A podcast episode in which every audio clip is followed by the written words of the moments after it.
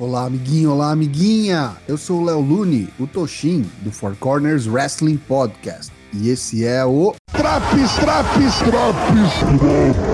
E a partir de hoje, serei o fogueteiro mestre responsável pela biribinha, quer dizer, pelo AW Dynamite. Vem comigo ouvir o resumão de tudo que rolou de melhor e pior no programa do dia 14 de abril de 2021.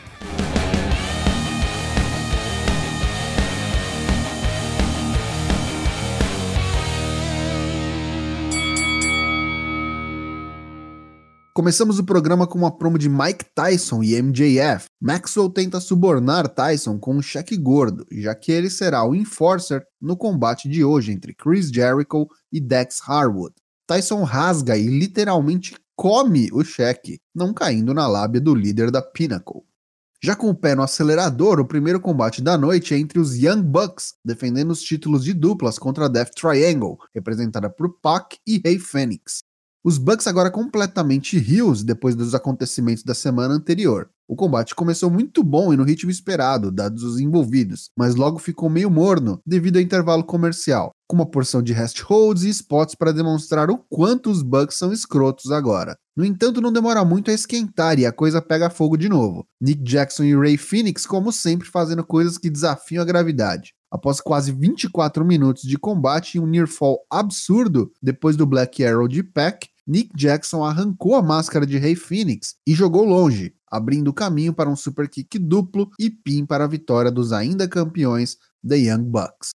Entrevista nos bastidores com a Inner Circle e Mike Tyson. Jericho diz que eles são amigos agora, e apesar do envolvimento que tiveram no passado, Chris ligou para Tyson e se desculpou, dizendo que respeita Mike. Tyson havia prometido então que se Chris precisasse de qualquer coisa, bastava chamá-lo, e aqui ele está hoje para ser o enforcer convidado. Jericho diz que não quer tratamento especial e pede para que Tyson seja imparcial, e o boxeador diz que será firme, mas justo, que o melhor homem vença. Se Jericho fizer besteira, Tyson nocauteia de novo. Na segunda luta da noite, Jade Cargill versus Red Velvet. Um combate irregular, com vitória de Jade Cargill, que fez a melhor luta de sua curta carreira na AEW. Ela encerra com um pinfall após um Glam Slam. Na terceira luta, Anthony Agogo, da nova facção de QT Marshall The Factory, faz sua estreia contra um jobber local. Squash que durou menos de um minuto. O árbitro parou o combate após um gancho devastador no abdômen do oponente, que não tinha condições de continuar. Vitória de Agogo. No quarto combate da noite, Chris Jericho enfrenta Dax Harwood, com Iron Mike Tyson como um enforcer convidado. Apesar do esforço de Jericho e um belo Lion Salt, quem carrega o piano no combate é Dax. Ao final, claro que teria farofa. Mike Tyson desce a muqueta em Cash Wheeler fora do ringue, a Pinnacle e a Inner Circle chegam ao palco e começam a se pegar de porrada. Com a confusão, Jericho aproveita e acerta um Judas Effect em Dex Harwood para a vitória por pinfall. Após o combate, Chris Jericho então diz que Mike Tyson agora é um membro honorário da Inner Circle.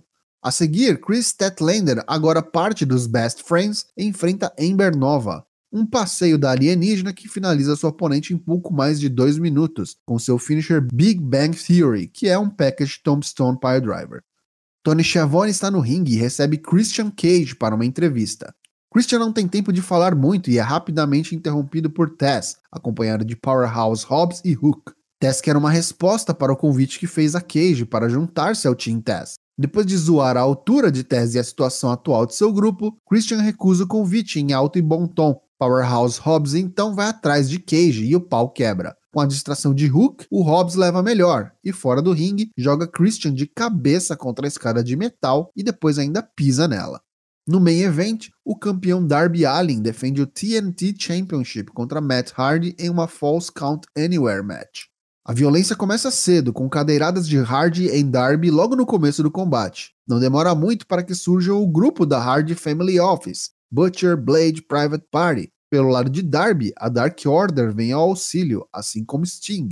Os grupos se mantêm ocupados enquanto Matt tenta capitalizar e capturar o título. Ataca impiedosamente o campeão com diversas armas retiradas debaixo do ringue. Mas a resiliência de Darby é descomunal. Surgem Ethan Page e Scorpio Sky, mas antes que eles possam entrar no ringue para interferir no combate, Lance Archer os impede. Ele troca olhares com Sting e mata Isaiah Cassidy. Sting joga seu taco para Darby Allin utilizá-lo, mas antes que pudesse atingir o oponente, Matt usa um golpe baixo e depois um Twist of Fate com a cabeça de Darby presa em uma cadeira. Near Fall, impressionante. O combate vai parar na Gorilla Position, onde Matt pega uma escada e a monta em frente a uma mesa onde colocou o Darby. Leg drop da escada através da mesa. Mais um kick out de Darby em dois. Quando voltam ao palco, Allen devolve o golpe baixo em Matt e depois recupera o taco de Sting. Os golpes com a arma agora são certeiros e múltiplos. Darby Allin limpa a mesa dos comentaristas na base da tacada e coloca Hard na mesa. Ele então sobe em uma das estruturas metálicas atrás do backdrop dos comentaristas e pula lá de cima com o Coffin Drop, encerrando o combate e retendo seu título TNT em uma boa luta.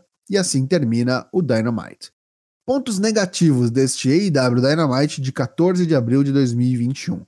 Eu sinto que tá faltando desenvolvimento para algumas storylines no Dynamite. Por exemplo, toda semana a gente vê o Team Tess desentendendo, mas é sempre mais do mesmo. Tá na hora de realmente acontecer alguma coisa diferente aí.